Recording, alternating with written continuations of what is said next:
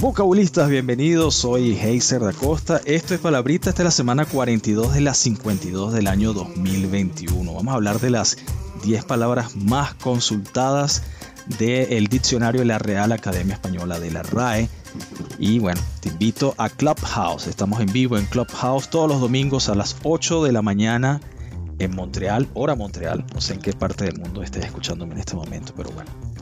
Eh, bienvenido eres, bienvenido seas. Eh, estamos en podcast en Clubhouse. Entonces, comenzamos antes de irnos rápidamente con las 10 palabras que fueron las más consultadas de esta semana. Esta semana se refiere al domingo, a ver, el domingo 17, eh, me parece. Sí, el domingo 17 de octubre hasta, hasta hoy, hasta el 24 de octubre. ¿ok? Entonces, empezamos. Antes de empezar, te, quiero hacer las invitaciones consuetudinarias habituales. Tenemos un Telegram, es un boletín. Estamos ahí en boletín de palabritas. Un, en ese Telegram eh, colgamos todas las semanas retos y em, todo lo que tiene que ver con palabrita, con la comunidad de vocabulistas. Recuerda que se viene un torneo en diciembre, 150 dólares el ganador. Eh, dura una semana ese torneito, así que si te interesa mejorar tu vocabulario y ganarte un emolumento por allí que no está extra, 150 dólares, bueno, depende del país donde estés pero por lo menos te diviertes, eh, qué sé yo, vas al cine o haces algo, ¿no? Comes por allí un poquito, qué sé yo, se hace cualquier cosita. ¿Quién te paga por mejorar tu vocabulario? ¿Quién? Dímelo. Bueno, ahora sí, empezamos, como siempre, con dos puntos importantes. Los pleonasmos y las epéntesis, dos evitaciones. ¿Qué es un pleonasmo? Lo que he dicho siempre y lo repetiré, es una redundancia que debemos evitar a morir. Por ejemplo, subir para arriba, esa es la más conspicua, la más famosa, la más utilizada. Subir para arriba, no hace falta decir subir para arriba, subes al segundo piso. Bajar para abajo, no vas a bajar para arriba. Entrar para adentro, esos son, esos son pleonasmos, son redundancias. Estos son vicios del lenguaje que tienes que evitar.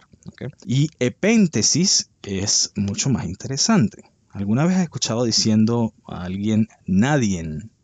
Cuando tú escuchas, mira, pero aquí no vino nadie. Hombre, no se dice nadie. No le pongas ese, esa N al final. Esa N al final no va. Es nadie. ¿Ok? O la gente que dice, mira, pajuera. pajuera con J. En lugar de decir para afuera. ¿No? Pa' afuera, pa' afuera, pa' afuera. Entonces, ¿qué es una epéntesis? Una epéntesis es cuando tú le adicionas un sonido a una palabra, a esa palabra, un sonido que no existe a una palabra determinada.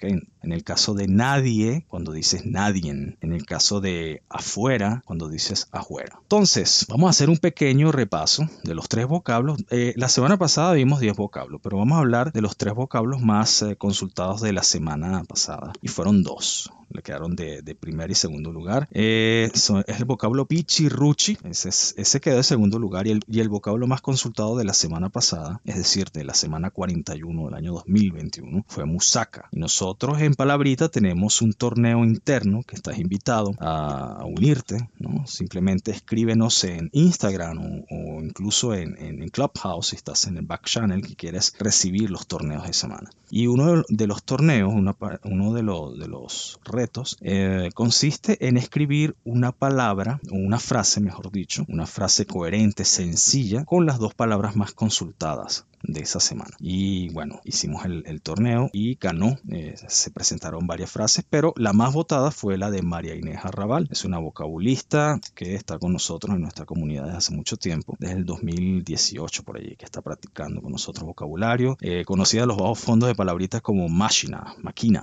Así que ella es María Inés Arrabal y nos dio la siguiente frase. Entre las versiones de Musaka la griega es la más conocida. Puede ser que algunos pichirruchis, la menosprecien, sin embargo, para mi gusto es digna de probar. Repito la frase ganadora de la semana pasada. Entre las versiones de Musaka, la griega es la más conocida. Puede ser que algunos pichirruchis la menosprecien, sin embargo, para mi gusto es digna de probar. Recordamos que pichirruchi Es un peruanismo que significa persona insignificante y recordamos que el musaka, musaka es, es un plato mediterráneo eh, el griego es el más conocido y consiste en un plato de berenjenas con cebollas picadas, eh, carnita picada. Parece un pâté chinois eh, quebeco, quebecois. Así que bueno, esa sería eh, la frase ganadora de la semana pasada. Y ahora sí, pasamos rápidamente a las 10 palabras más consultadas de esta semana, de la semana 42 nos quedan 50. El, año tiene 52 semanas y vamos por la número 42. Así que nos quedan unas 10 semanitas para terminar ya el año 2021. Y comenzamos con la primera palabra. La primera palabra fue consultada unas 4.665 veces y te la doy en una frase. Okay. La frase se me ocurrió hace poquito y dice así, la noche oscura y silenciosa solo se escuchaba en el fondo la leña crepitando el verbo crepitar. ¿Qué significa? Ese es el, vocablo número 10. Fue consultado 4.665 veces. El verbo crepitar ¿no? es un verbo que eh, significa cuando la madera está sonando. Ese sonidito, cuando se está quemando, esa leña de... bueno, eso es crepitar. Así que esa fue la palabra eh, número 10 la palabra con 4.665 consultas. Pasamos rápidamente con la palabra o el vocablo en el puesto número 9. Es un vocablo, pues un artículo y es un pronombre personal a la vez. Tiene varios varios eh, conceptos, ¿no? varias acepciones en función del complemento. Entonces, es el artículo lo, L-O. Fue consultado 6.085 veces esta semana. ¿Y qué significa? Es un artículo que precede al adjetivo. El artículo cuando precede al adjetivo significa eh, nos, sorprendió lo inesperado. Y cuando es un pronombre personal, designa una cualidad o hecho. Aunque no lo parezca, no lo parezca. Y también designa a una persona. Lo saludé por la mañana. Entonces, ese es en el puesto número 9 con 6.085 consultas. Tenemos el vocablo lo.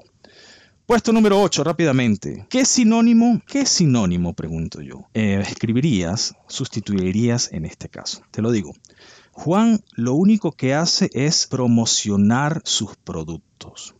Juan lo único que hace es promocionar sus productos. El vocablo que tenemos, el verbo que tenemos acá que sustituye a promocionar y que sirve como sinónimo, empieza por M, A, R, mar, mar, mar, marketear, marketear, esa es la palabra, la octava palabra. Es un, eh, son palabras conocidas eh, o iniciadas en Bolivia, Chile, Ecuador y Perú. Significa promocionar un producto con el fin de introducirlo en el mercado. Promocionar a alguien para que sea conocido. Juan lo único que hace es marketear sus productos. Lo único que hace es promocionar sus productos. Pasamos rápidamente a la palabra número 7. Te lo doy en una frase. Te lo doy en una pequeña anécdota. Este fin de semana, en la Feria del Libro de Madrid, se presenta el Sanedrín de la literatura gótica. Cuando yo te digo Sanedrín de algo, ¿qué se te viene a la cabeza? A mí se me viene la época de Jesús y toda esta cuestión de que condenaron a Jesús y tal, ¿no? No sé a ti qué se te viene en la cabeza, pero el Sanedrín en el puesto número 7 fue consultado 75.683 veces. Es un masculino histórico, nos dice la RAE. Es un consejo supremo de los judíos en el que se trabajaba y se decidía los asuntos del Estado y religión. Y nos da un ejemplo la RAE. El Sanedrín, el Sanedrín condenó al preso por blasfemia. Una segunda sección que es la que yo utilizo para construir la frase que te di, significa junta o reunión de personas influyentes. Repito, junta o reunión de personas influyentes. El Sanedrín de los banqueros decidirá la subida de los intereses. O sea, la, mafia, pues la gente que sabe de esto, la gente más influyente de, de la banca, decidirá la subida de los interés. Pasamos rápidamente a la palabra número 6. El vocablo sexto, te lo doy en un ejemplo. El domingo tú y yo fuimos a un camping y de repente, bueno, estaba todo oscuro, estábamos con amigos, estábamos tomando, comiendo, pasándola bien. Y vemos el cielo. ¿Sabes que en la noche el cielo siempre, las estrellas como que resultan más claras, ¿no? Porque creo que hay menos contaminación y el oscuro del cielo, de las nubes, del cielo, pues, también ayuda a que, a que todo lo que sea diminuto e invisible en el cielo aparezca. Y yo te digo, mira qué bonito, mira qué bonito el brillo de esa luna. Y tú me dices, ah, ¿tú sabes cómo se llama ese brillo? Y yo, ¿cómo? Dímelo.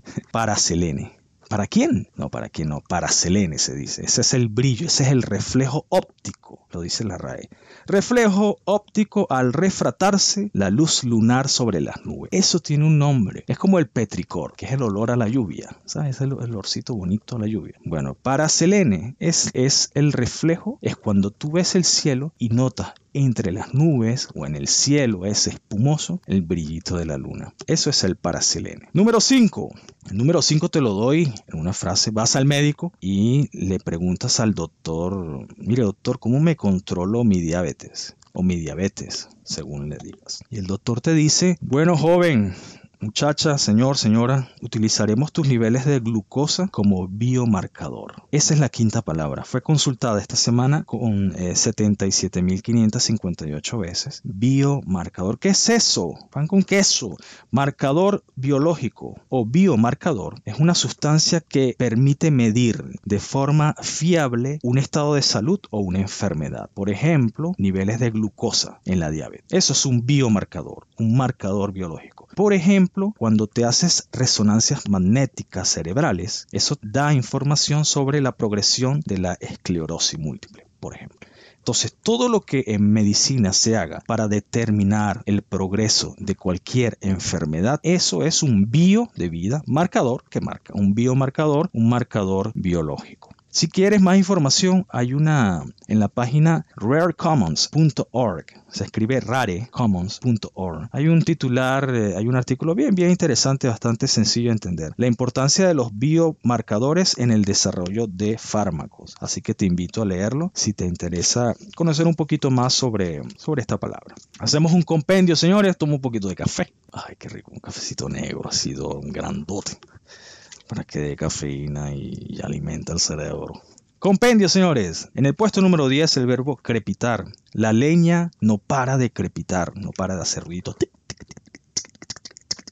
Número 9, el artículo lo, pronombre personal, lo vimos en la cena. Número 8, marketear, promocionarse significa marketear. Pancho se marketea como el mejor escritor del mundo, qué exagerado. Número 7, Sanedrín. Llegó el Sanedrín de la industria bancaria son personas influyentes. Recuerda, el Sanedrín, ¿quién será el Sanedrín de tu, de tu casa? No, de tu casa no, de tu trabajo. ¿Quién es el Sanedrín de tu trabajo? Ese grupito allí que, bueno, se hace lo que ellos dicen porque, bueno, ese es el Sanedrín de acá. ¿Qué vamos a hacer? Número 6, es la palabra más bonita de todas estas. Paraselene. ¿Para quién? Es para Selene. Ah, ¿qué es eso? Reflejo de la luna en las nubes. Ese, ese, ese fenómeno óptico tiene su nombrecito, lo, fueron, lo bautizaron como Paraselene. En el puesto número 5, biomarcador, son, los, eh, son las marcas, ¿no? Te lo doy una frase, los niveles de glucosa sirven de biomarcador para controlar la diabetes o la diabetes. Son, estos, eh, son estas sustancias que controlan los niveles de enfermedad o de los niveles de, de lo que tengas en tu cuerpecillo. Lo hace un doctor. Número 4, señores. Te lo doy en una... Yo quiero hacerte una pregunta si me estás escuchando en este momento. Quiero que hagas una respuesta y mental, un borrador mental. ¿Cómo se llama? Creo, que tiene varios nombres, pero vamos a específicamente a bautizar esto que te voy a preguntar. ¿Cómo se llama o cómo se le dice a la resolución de un contrato o un convenio o un acto por mutuo acuerdo? Imaginemos que tú y yo llegamos, imaginemos que tú y yo tenemos un contrato laboral, no somos, somos compañeros de negocio. Y bueno, al año no funcionó, no funcionó porque bueno, no funcionó. Y decidimos en conjunto anular ya ese contrato, ya no hay más. ¿Cómo se le dice ese, cuál es el nombre, cuál es el acto de anular ese, ese contrato? En mutuo disenso le dicen los abogados, conocido en derecho como mutuo disenso, es el vocablo resiliación, resiliación, se escribe R-E-S C. Resiliación. Fue consultado 77.578 veces esta semana. ¿Y qué significa? Eh, bueno, significa es la anulación de un contrato de manera mutua. Así de sencillo. Y tengo un titular. España y México aplican la resiliación del contrato de hidrocarburos celebrados la semana pasada. O sea que España y México ya no tienen ese contrato y ambos quedaron pues en paz. ¿no? Se fueron en santa paz. No hay pelea ahí. Muy bien. Puesto número 3. Esta palabra fue consultada consultada 77.586 veces y te lo doy en un titular, el titular de atv.p y dice así, Susi Díaz responde con todo a mero loco. Le dice, pareces un charqui, ¿qué le ha pasado? Dice. Susi Díaz responde con todo a mero loco, diciéndole, parece un charqui, ¿qué le ha pasado? Amigo, amiga, si usted le dicen que parece un charqui, ¿qué le están diciendo? ¿A qué te suena? A mí me suena a char, ¿no? Yo creo que no, no hay nada de piropo que me digan, oye, ¿te parece un charquito? No, nada de eso. Así que, ¿qué, puede ser charqui? La tercera palabra más consultada de, la semana. La RAE lo define como carne salada y secada al aire o al sol para que se conserve durante mucho tiempo. Este es el insulto más elegante que yo he leído en mucho tiempo. Si usted le dice a alguien que parece un charqui, un charqui, porque no lleva acento, o charqui, bueno, tengo que averiguar eso. ¿Charqui o charqui? Eso hay que, que preguntárselo por allá a los argentinos, que es cuando, que es donde se inicia este vocablo. Carne salada y, y secada al aire o al sol para que se conserve durante mucho tiempo. Así que esa sería la tercera palabra de esta semana, charqui, charqui. Y la palabra número dos, nos vamos acercando ya al cierre. Walk, walk, 77.922 consultas y una anécdota. Dos amigas se reúnen a tomarse un traguito un jueves, viernes por la noche y se aproxima un chico y una de las chicas se le queda viendo, se va el chico y la muchacha le dice, ¿te gustó? Y la muchacha dice, uy no, tiene orejas de wok. ¿Qué le está diciendo? Bueno, ya te puedes imaginar. Orejas de wok. La RAE lo define sartén, ancha y profunda, una o dos asas, originaria de la cocina oriental y que se usa para saltear. ¿Sabes cuánto? ¿Tú has visto estas películas de chino o has ido a un restaurante chino y están haciendo como arrocito frito en un sartén con una hoyota así grande negro y el, y el chinito o la chinita está como y tira hacia, hacia el techo, la, te cae toda la... Eso es un wok. Tener cabeza u orejas de wok es tener la cabeza o las orejas muy anchas, muy grandes, un poquito dumbo. Te lo doy un titular ABC Color, tips para utilizar correctamente el wok. Esa es la palabra, la segunda palabra más consultada, fue la, la segunda palabra más consultada de esta semana, 77.922 consultas. Y llegamos a la primera, señores, la reina el rey de esta semana y te hago una pregunta. La pregunta es la siguiente. ¿Cómo se le dice? Hay varios nombres, tiene varios apelativos, pero ¿qué se te viene en la mente? ¿Cómo se le dice en México de forma coloquial, un poquito despectivo a los niños y a las niñas? Repito, ¿cómo se le dice en México de forma coloquial a los niños y a las niñas de forma despectiva? La palabra empieza con E y esta palabra alcanza liderazgo con 78.212 consultas. El vocablo es escuincle, escuincla. Esa es la palabra más consultada de esta semana.